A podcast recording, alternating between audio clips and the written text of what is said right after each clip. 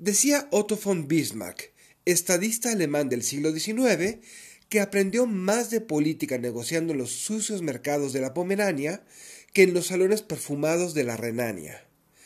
Eso viene a cuento porque una y otra vez caemos en el pensamiento falaz de que se necesita preparación académica para gobernar o en su defecto virtudes como la honestidad. ¿Cómo salir de esta situación?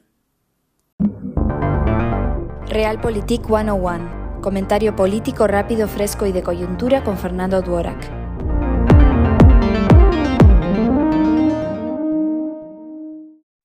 Una de las trampas que ha creado el poder es hacernos creer que se requieren atributos especiales para gobernar.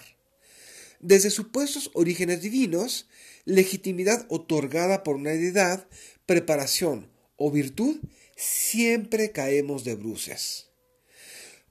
¿Por qué seguimos con esos cuentos? Fundamentalmente por pereza para pensar lo público y entender sus matices. Hoy nos topamos con dos visiones extremas que comparten esa misma base. De un lado, hay quienes creen que la preparación académica debería ser obligatoria. Aunque tener una carrera puede ser útil e incluso indispensable para algunos cargos técnicos, no es determinante para un buen gobierno.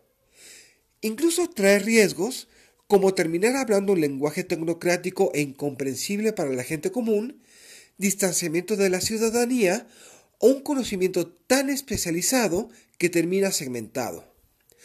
Cosas como esas han llevado a las quiebras de las democracias tradicionales y el triunfo de los populismos.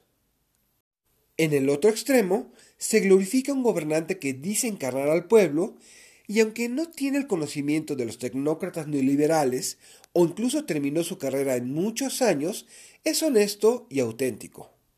Como en el otro extremo, hay quienes creen que tiene atributos especiales al resto de la gente tan solo porque es honrado. ¿Qué hacer? Si ya nadie que escucha esto cree en Santa Claus, les invito a dar el siguiente paso hacia su madurez cívica. Tampoco existe el rey filósofo o el político honesto.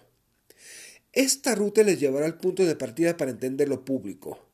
Ustedes son responsables de su entorno y por eso tienen la obligación de cuestionarlo todo.